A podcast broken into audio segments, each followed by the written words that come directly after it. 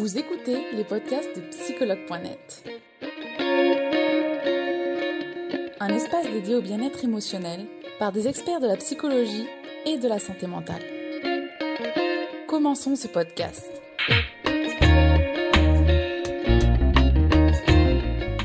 Donc euh, je m'appelle Sarah, donc euh, Sarah Shakura euh, sur, sur les réseaux sociaux et sur psychologue.net. Donc moi je suis thérapeute, praticienne en hypnose, en hypnomagnétisme et en magnétisme. Je fonctionne beaucoup, beaucoup, beaucoup en distanciel. Donc ça marche très très bien, l'hypnose à distance. Voilà, maintenant ça fait un peu plus d'un an que je travaille avec vous, psychologue.net. Et, euh, et voilà, donc j'ai écrit un article aussi pour vous qui a été publié chez Terra Femina. Je fais des conférences également euh, sur la gestion des émotions. Euh, J'explique un petit peu aussi mon parcours, dans le sens où bah, j'ai un parcours atypique. Et du coup, j'attire ça à moi aussi, des personnalités atypiques, des couples atypiques, des familles atypiques, qui, qui viennent me raconter leur histoire et qui viennent se soigner et être aidés donc à travers des thérapies brèves. Ouais.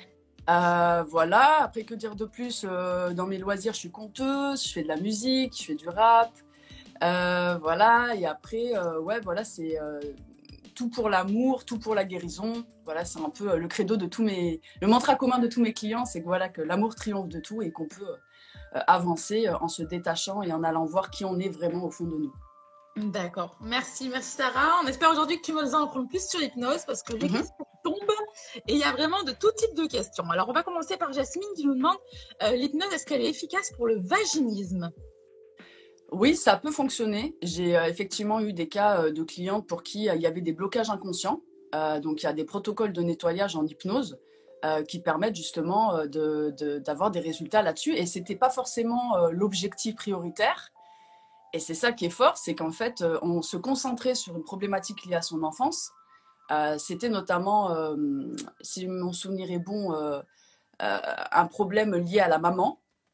Donc, il y avait un- un- un- une, surcharge affective de la part de la mère quand elle était petite. Elle lui donnait beaucoup à manger, elle comblait beaucoup par la nourriture. Et le fait qu'on ait traité ça, bah, ça a débloqué aussi énergétiquement son chakra sacré, parce que je fais toujours aussi le mélange entre l'énergétique et l'hypno. Euh, et au niveau euh, justement du chakra sacré et du chakra racine, le fait qu'elle se réen- réenracine dans son corps, qu'elle fasse le travail justement de libération, de corber- couper le cordon ombilical justement avec, avec sa maman, euh, bah, elle m'a envoyé un message quelques jours après en me disant qu'avec son mari, c'était plus la même et qu'elle était très reconnaissante de ça. Euh, donc oui, on peut effectivement euh, libérer bien sûr les traumas, parce qu'il y a beaucoup de choses euh, liées au vaginisme qui, sont nées, qui naissent à travers des traumas familiaux, des lignées entières de femmes. Donc euh, quand on libère l'arbre généalogique, généralement quand on l'assainit, euh, ça peut avoir des résultats géniaux. Quoi. Donc j'ai découvert ça effectivement chez une, une de mes clientes. C'est possible. Ok, merci Sarah. On a Phoenix qui nous demande est-ce que l'hypnose a un effet thérapeutique? Bien sûr, bien sûr. Oui, oui, bien sûr. Bah, à partir du moment où on libère l'inconscient, si vous voulez, rien ne va sans l'autre. C'est-à-dire le corps va avec le mental, va avec le cœur.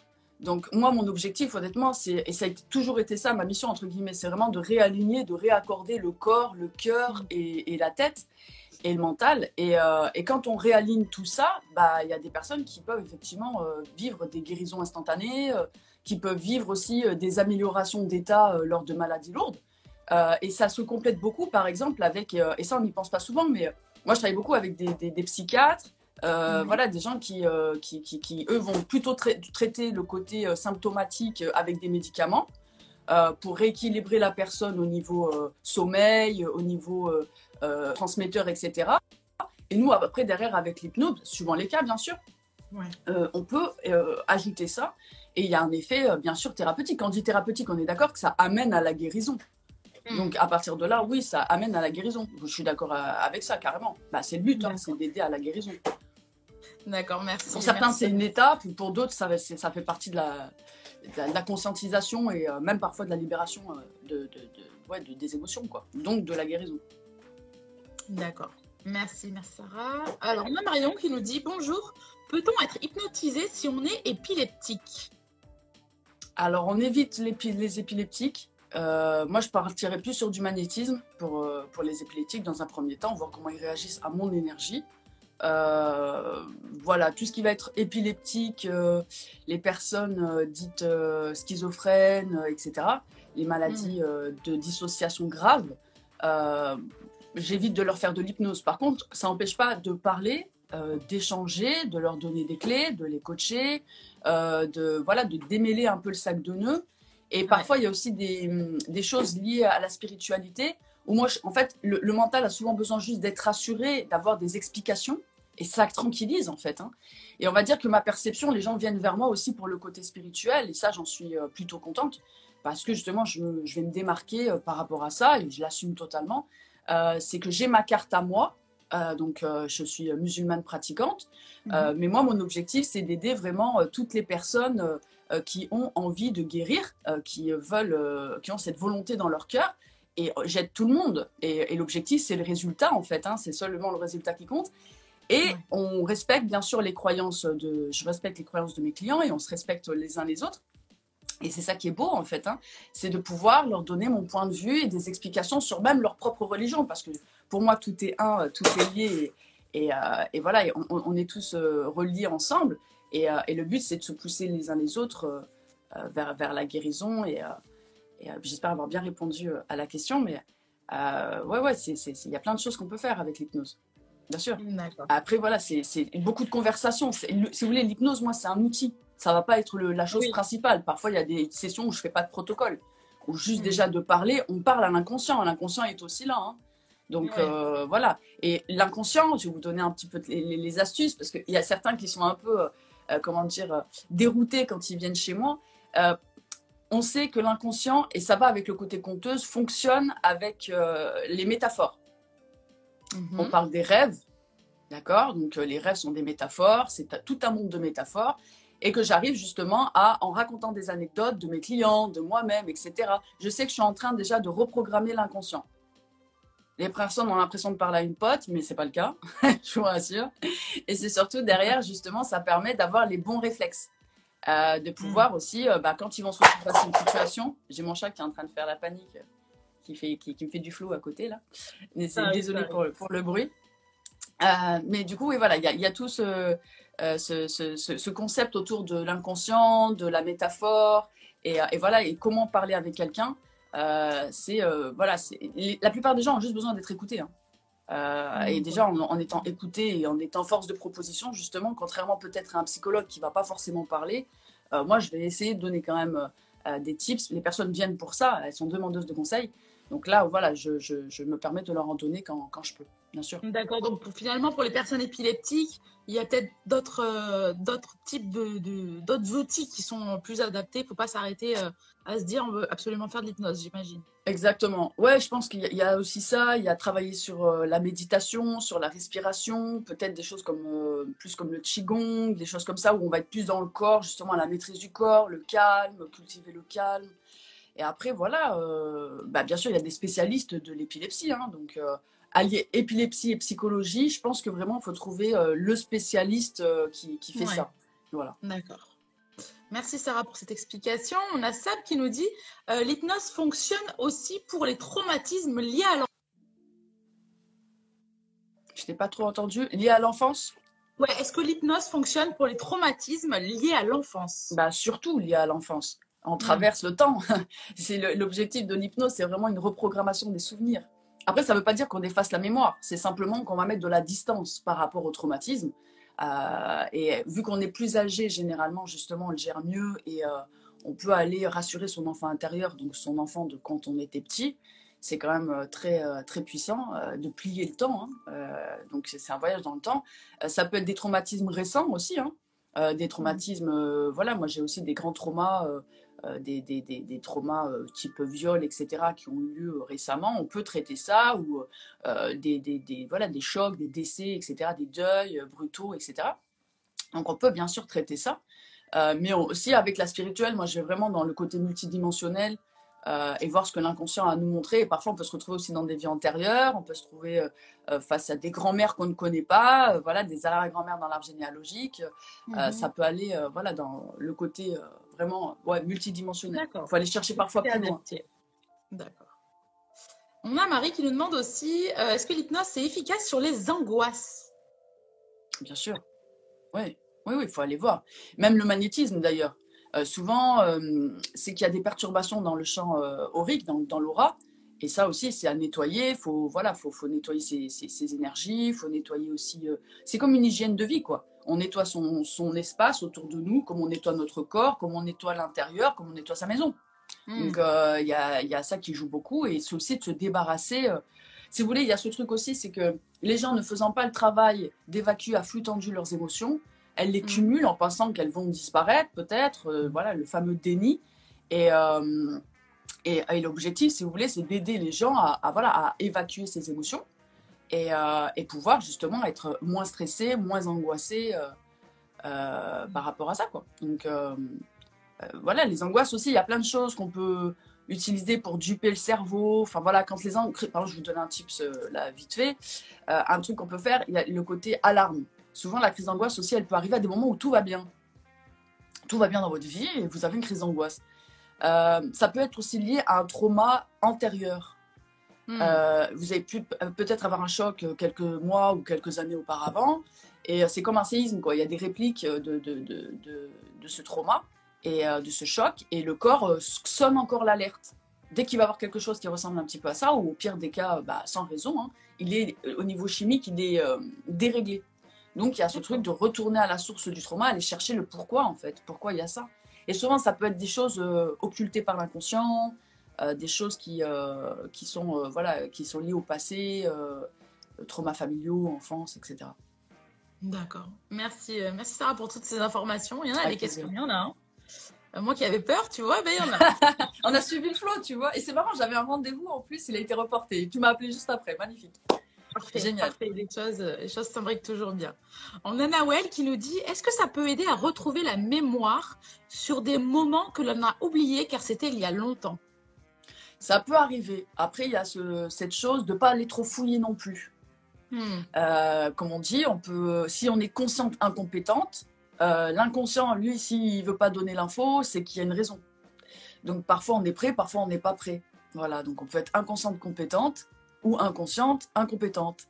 Et il ne faut pas les fouiller non plus trop, euh, parce qu'il y a, y, a, y a, cette volonté aussi d'aller de l'avant. quoi. Le but, c'est pas de revivre le passé. Parfois, le passé, le passé c'est un peu aller à la rencontre des fantômes. Et, euh, et je préfère parfois donner à ce genre de personnes, justement, il y a la mémoire. Parce qu'il y a aussi, euh, comment dire, les, les, les, les histoires qu'on peut s'inventer. Donc, il faut faire attention par rapport aux personnages, etc. Les choses peuvent varier, les souvenirs, les rêves ne sont pas toujours justes. Donc, il y, a vraiment ce, cette, apprendre avec des pincettes, tout ça. Euh, ça demande beaucoup d'expertise au niveau de l'interprétation des rêves, par exemple. Moi, je l'ai vu pour moi-même et pour mes clients. Voilà, on ne fait pas n'importe quoi avec les rêves. Et euh, c'est vraiment une science, quoi. Et mm. ensuite, on, on, invite plutôt le client à aller se projeter vers l'avant, à se défaire de ça. Euh, et c'est souvent lié à la volonté de tout maîtriser. Hein, de tout savoir, de tout comprendre. Et parfois, il faut accepter qu'on ne comprendra pas forcément dans cette vie, peut-être dans une autre, euh, ou que ce sera peut-être plus tard, ou peut-être jamais. Et l'acceptation, je pense vraiment, il y, a, cette chose-là, c'est que dans la vie, j'ai fait un reel là-dessus que je vais poster dans pas longtemps d'ailleurs, c'est marrant. Mm. Euh, c'est euh, Aristote qui disait dans la vie, il y, a deux choix en fait, c'est soit on souffre, soit on accepte. Mm. Donc, il y a une histoire aussi d'utiliser son libre arbitre et sa conscience à bon escient. Euh, et pardonner d'avance, en fait, pour se libérer justement euh, d'un éventuel trauma en plus, parce qu'on n'est pas sûr qu'il y a trauma, quoi. Effectivement, oui. J'imagine que oui, la plupart du temps, que les quand les personnes elles veulent revivre finalement euh, une scène ou quelque chose, c'est qu'elles elles, ont peur d'avoir déformé cette scène ou elles s'en rappellent plus. Enfin, ouais, forcément, mais une, recherche de vérité qui finalement sur, la, sur laquelle il va falloir lâcher prise, c'est ça? Ben, c'est ça, tu vois, il y a des, par exemple des personnes qui vont parler de cauchemars quand elles étaient petites, etc. Et ça peut se rapporter à un oncle ou à un voisin qui est venu faire des attouchements. Euh, ça peut être mmh. voilà, des trucs. Euh, l'inconscient, lui, il est là pour protéger. Il faut bien comprendre que lui, il est là pour gérer la survie, par exemple, d'un enfant. Donc, il va euh, mettre en place tous les subterfuges pour que l'enfant reste dans la famille, parce que pour lui, s'il n'y a pas de famille, il n'y a pas de survie. Hmm. Donc, il va mettre en place tout un storytelling, presque lui faire aimer son bourreau, en disant voilà, c'est comme de l'amour, t'inquiète pas, il n'y a pas de souci, vas-y, trace, euh, voilà, accepte ce qui se passe. Par contre, après, vers la vingtaine, quand la personne elle est plus adulte et plus consciente, ça lui retombe dessus, quoi. hmm. les dossiers ressortent.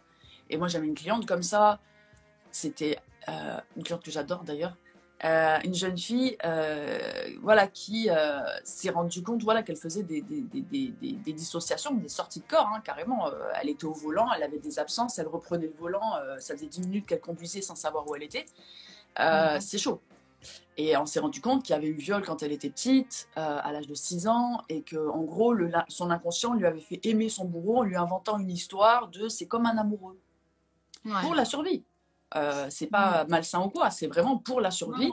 Et elle a pu vivre comme ça, sachant qu'en plus, il s'est passé des choses atroces euh, vraiment euh, suite à ça et tout. Elle a perdu sa maman, etc. Et, et voilà, et au final, elle a eu une certaine vie, elle s'est éloignée, entre guillemets, de son chemin, elle a perdu des signes d'elle-même, etc. Puis il y avait un truc de dissociation au niveau du le corps, ce n'est que le corps, c'est pas grave. Donc non-respect de son corps, non-respect du féminin, non-respect de beaucoup de choses. Et en faisant la thérapie, par contre, ça a été hyper rapide parce que elle, bah, déjà, elle est très intelligente et elle est très connectée. Donc, du coup, il y avait ce truc de quand elle est revenue dans son corps, elle fait wow, ok. Euh, et elle a vu qu'il fallait qu'elle s'aligne. Donc, elle a fait des choix, elle s'est alignée. Et, voilà, et depuis maintenant, elle est maman euh, d'un beau petit bébé. elle, est, très heureuse euh, et, et, ça va beaucoup mieux. Mais voilà, il a, fallu aller euh, vers ça et arriver à un stade de sagesse, entre guillemets, d'aller pardonner à son bourreau. D'accord. Voilà. Merci pour cette explication. On a euh, Miss Lova qui nous demande l'hypnose fonctionne-t-elle sur le poids? Oui, alors moi, c'est pas ma spécialité. Je vais plus mhm. aller. C'est marrant parce que j'ai eu beaucoup de personnes comme ça au début, euh, quand j'ai ouvert mon cabinet. Et on va plus traiter l'émotionnel. Donc, pareil, nettoyage énergétique, magnétisme. J'ai eu des résultats.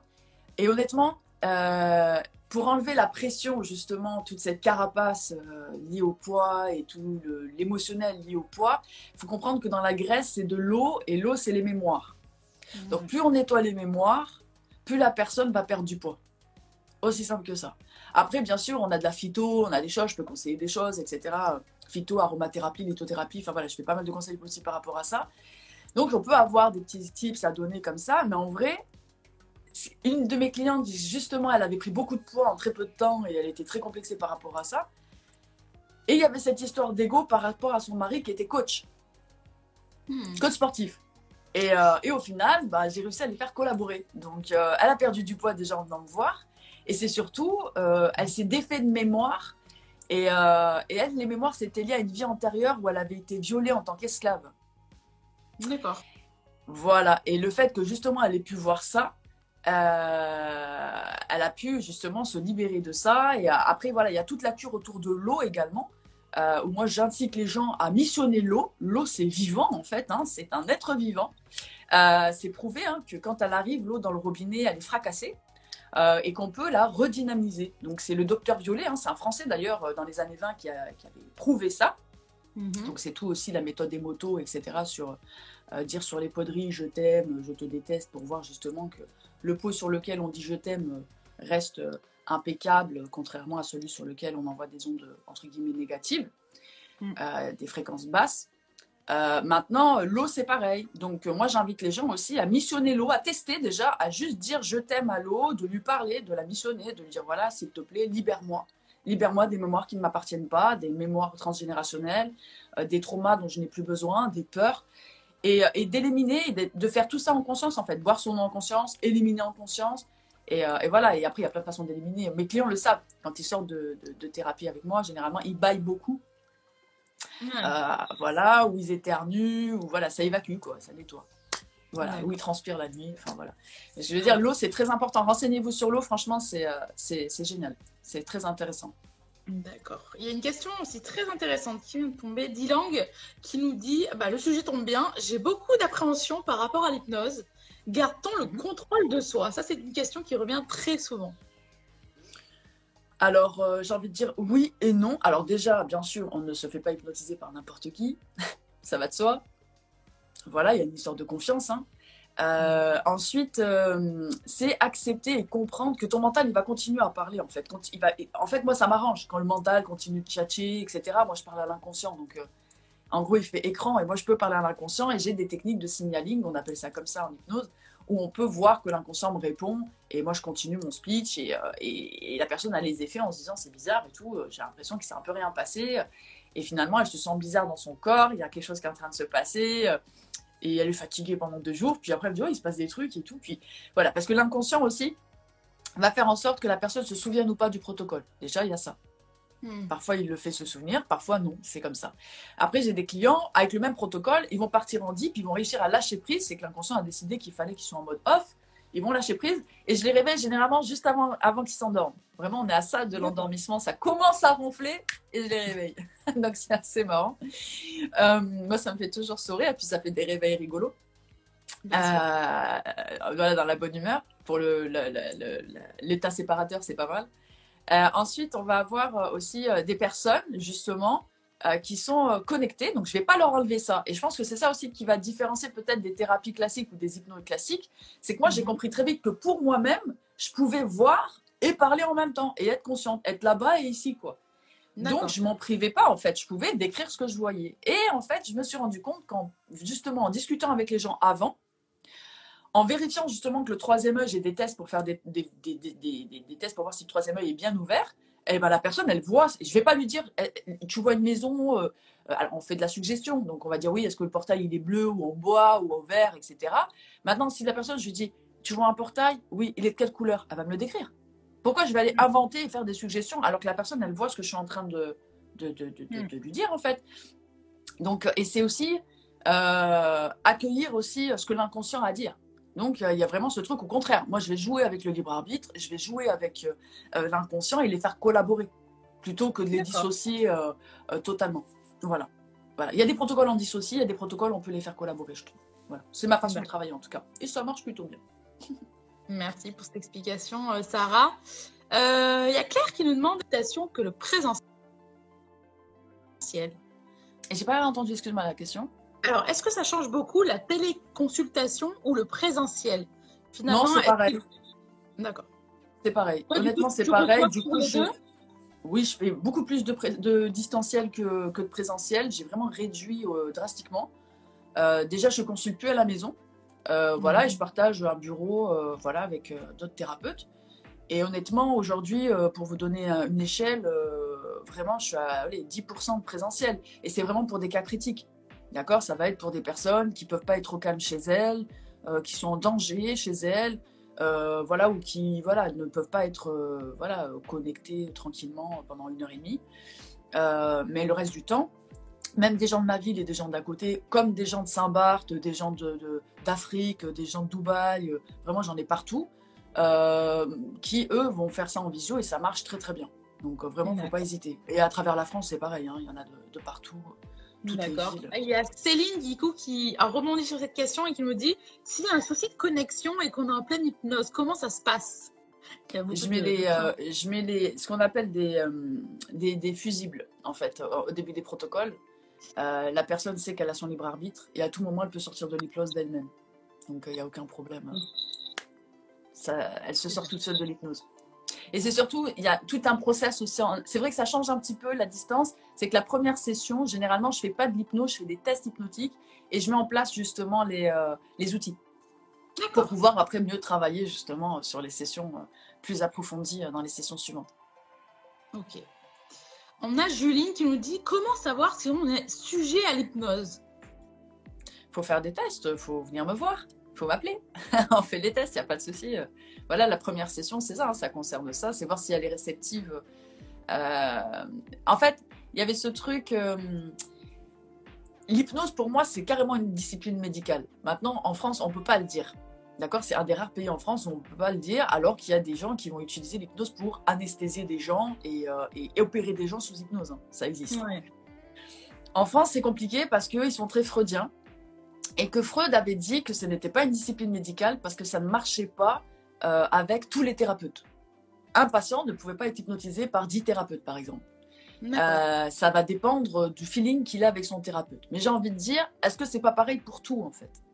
C'est-à-dire quand on choisit son médecin, quand on choisit euh, son, son, son, son, infirmière, sa sage-femme, etc. Enfin, mm. tout ce qui va être lié justement à la guérison, il y a quand même le caractère de la personne qui vous soigne est important. Bien sûr. Mm. vous choisissez une personne de confiance qui va vous inspirer confiance. Enfin, j'espère pour vous. Donc, pour moi, c'est ça, c'est pareil. Et après, oui, c'est juste en France, c'est pas vu comme ça, mais pour moi, c'est un, un, puissant outil. Ouais. Mais il y a beaucoup de médecins d'ailleurs qui pratiquent l'hypnose.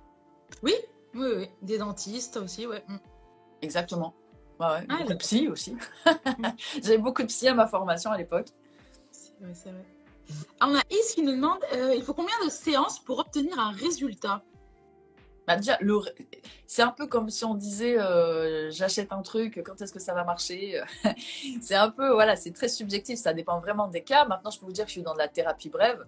Euh, je peux avoir des résultats impressionnants dès la première session. Ça va dépendre de votre inconscient, encore une fois. Sachant, comme encore une fois, même si vous êtes conscient, compétent, par exemple, une personne qui va à tout prix arrêter de fumer, euh, si elle est euh, incompétente, ça ne marchera pas la première session. Par contre, on peut aller voir les causes de pourquoi elle veut arrêter, pourquoi ça la dérange, le poids de la culpabilité par rapport à ça. Je préfère quelqu'un qui fume et qui assume que quelqu'un qui veut arrêter de fumer et qui culpabilise. Donc voilà, il y, a toute une manipulation au niveau psychologique à traiter.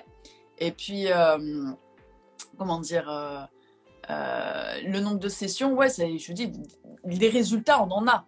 Maintenant, c'est savoir vers quoi on tend, vers un développement personnel, vers un, la guérison d'un trauma. Les, nombres de sessions n'est pas le même. Maintenant, je peux vous dire que généralement, on ne dépasse pas les 8-10 séances avec moi.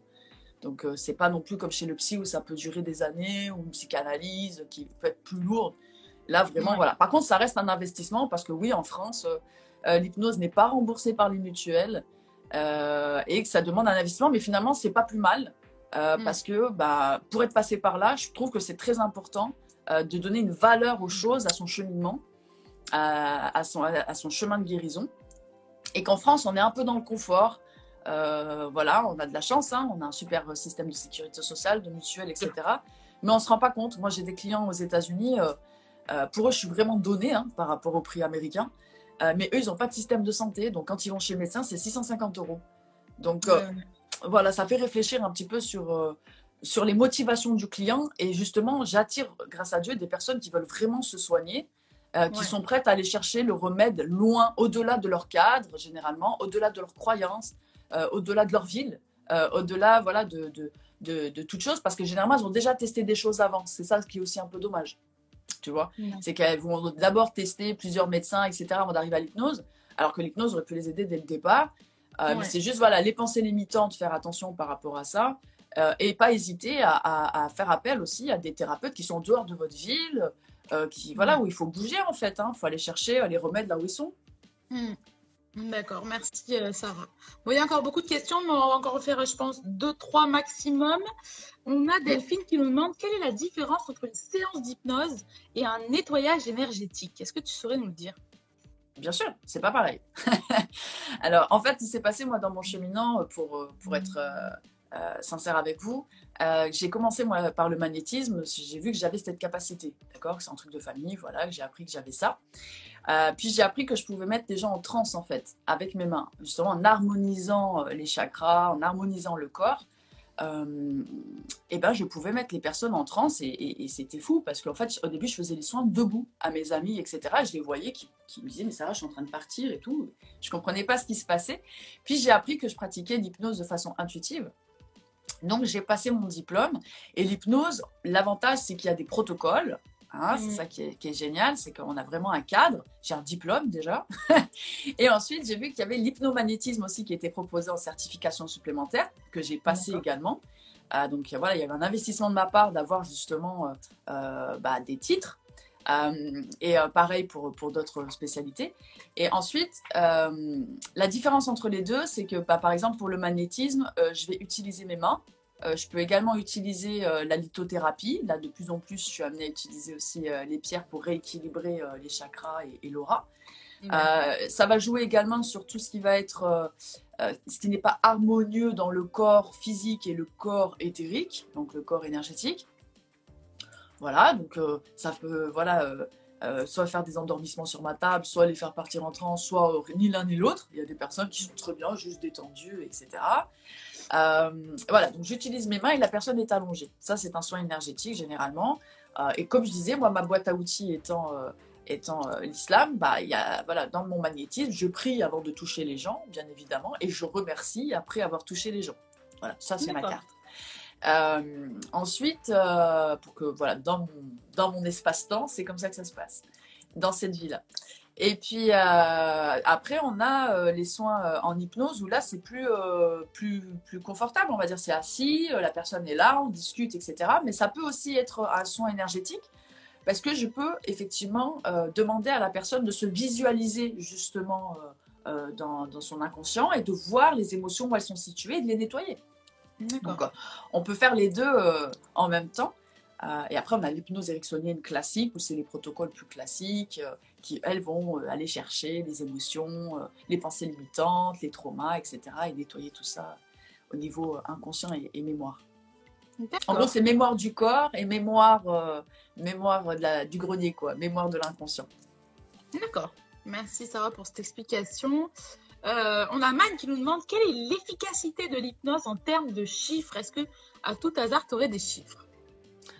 Dans mon cabinet, honnêtement, euh, ouais, je crois que j'ai 100% des gens qui sont venus chez moi qui ont été hypnotisés. Après, moi, honnêtement, je fais confiance au flow. Comme je vous disais, moi, j'ai la foi, euh, euh, comme je disais, tout pour le boss.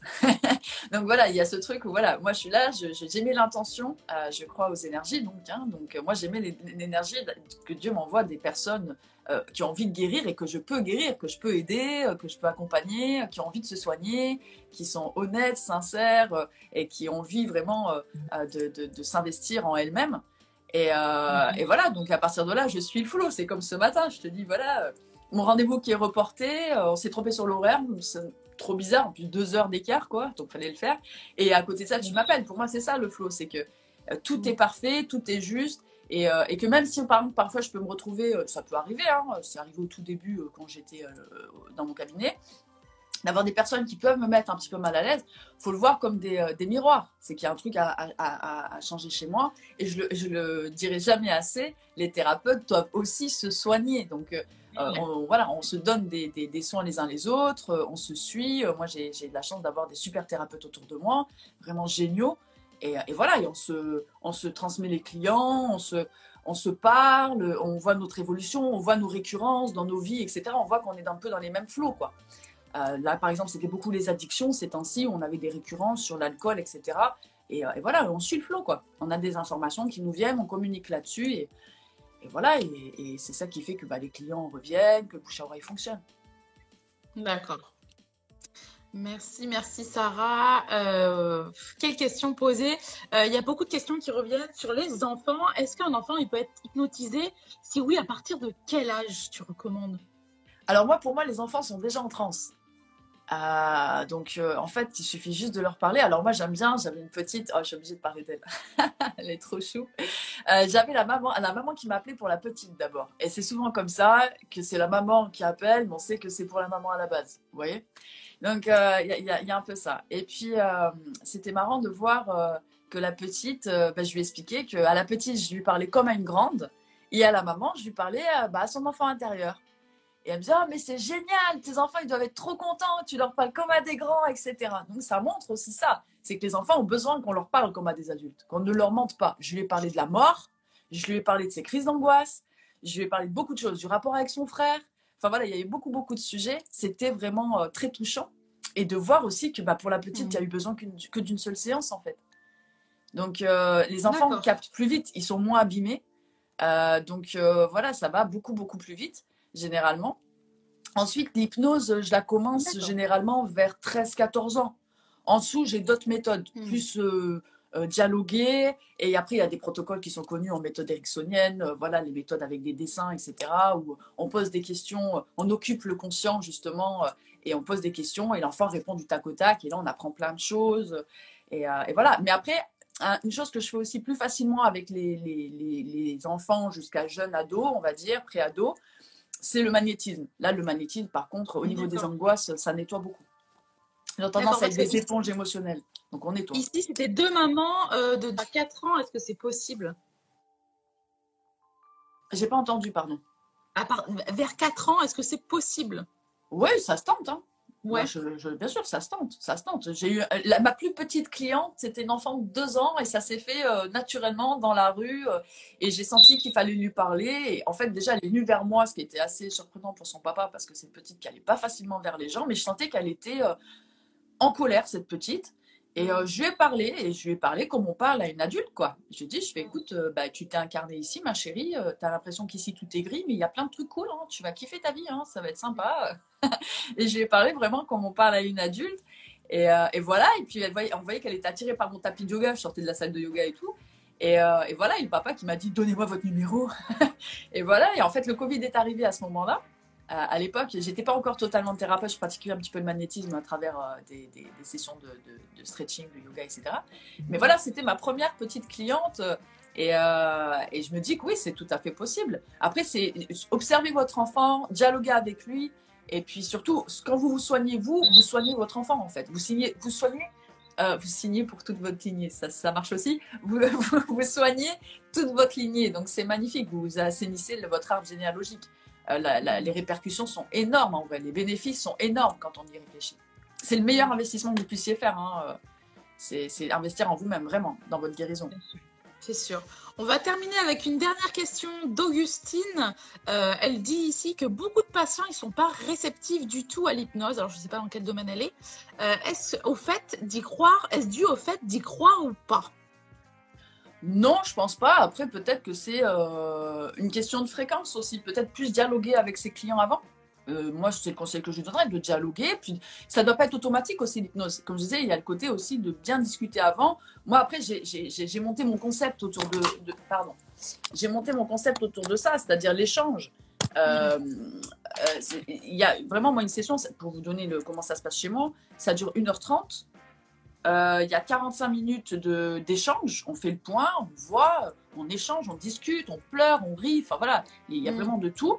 Bon, moi, je pleure pas, heureusement. Je fais la grande. je dois maintenir la barre quand même. mais, euh, mais voilà, c'est vraiment ce, ce, côté voilà, d'échanger, mettre en place une stratégie. Et puis après, bah, on fait le protocole et le protocole, ça peut durer euh, parfois 10 minutes. Il y a des protocoles très courts, comme il y a des protocoles, protocoles qui vont durer 20 minutes, 30 minutes, jusqu'à 45 minutes, voire une heure. Et là, après, je regarde plus le temps. quoi. S'il y a un protocole qui doit durer une heure, on le fait une heure. Euh, mais il euh, faut prendre le temps peut-être de plus discuter avec ses clients, parfois de se faire des refresh aussi en formation.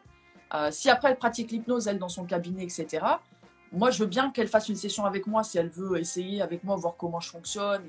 Et euh, avec plaisir, hein. on, s'entraide aussi entre consoeurs, hein, donc euh, avec plaisir. Merci, merci beaucoup Sarah pour euh, ta bonne humeur d'avoir répondu à toutes les questions. Si tu savais, on a au moins encore une vingtaine de questions. On en refera un autre. Mais vraiment, j'invite toutes les personnes, si vous avez vraiment des questions, qu'elles sont importantes, que vous avez vraiment besoin de réponses, Sarah, elle est là. Il y a son compte, il y a son compte Instagram, euh, Sarah Al Shakura. Alors, euh, quel est le nom de ton compte Instagram que je dise pas de bêtises? C'est Sarah underscore Al underscore Shakura. Al Shakura. Voilà. La reconnaissance en arabe. Ouais. Voilà. Donc, euh, mais n'hésitez pas à, m'ajouter sur, sur Instagram, à me follow. je pense que je ferai un live effectivement ben, de, de, suivi. Je vais peut-être faire, continuer de faire le live là une petite demi-heure. J'ai une petite demi-heure devant moi si vous voulez me rejoindre sur mon profil. Euh, n'hésitez pas si vous avez des questions. Enfin voilà. Donc, euh, je sais qu'il y a d'autres coachs, etc. aussi sur ma page, etc. Si vous êtes chaud, euh, n'hésitez pas à, venir. Je vous ferai monter sur mon live avec plaisir. Et, voilà. Et puis, c'est toujours avec joie, hein, Charlotte. Hein. Avec grand plaisir. Merci beaucoup, Sarah, d'avoir été présente. Et comme je te dis, avec ta bonne humeur, voilà, ça pouvait que, que bien se passer. Merci encore à toi. Namasté, salam shalom. Belle journée à toi, Sarah. Merci. Merci, à bientôt. Nous espérons que vous avez aimé le podcast d'aujourd'hui. Souvenez-vous que tous ces sujets sont disponibles sur notre site psychologue.net et que vous pouvez également voir la vidéo complète sur l'Instagram TV sur psychologue.net. Rendez-vous dans notre prochain podcast.